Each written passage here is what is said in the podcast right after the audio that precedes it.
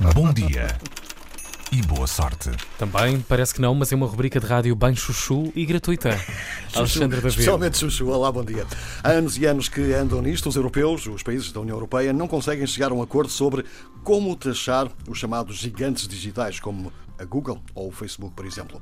A discussão tem sido longa, animada e polémica, mas sem qualquer tipo de conclusão. Agora, o governo italiano parece ter perdido a paciência perante a inércia europeia e decidiu avançar com uma proposta. Roma quer 3% por cada transação feita através destas plataformas digitais. Para a República Italiana, não é? A proposta é da República Italiana para a República Italiana. Não, a ideia é que depois haja um consenso europeu. Ah, ok. Ok, Tá, a mas, partir também, daí. Uhum. mas também para a República Italiana.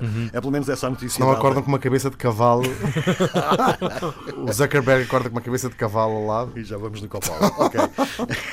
É pelo menos esta a notícia que é avançada esta manhã pela agência Reuters. Cita várias fontes da coligação que governa a Itália.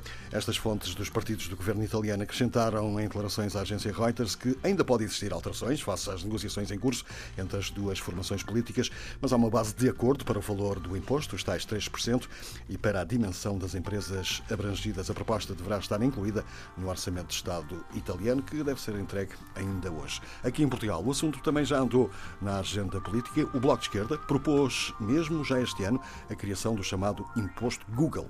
Um imposto que, curiosamente, não anda muito longe daquele que é agora proposto pelo governo italiano.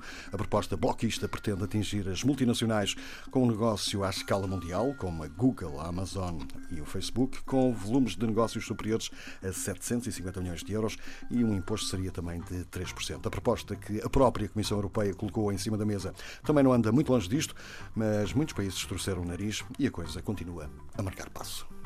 Interesses. E as transações continuam. Bom dia e boa sorte.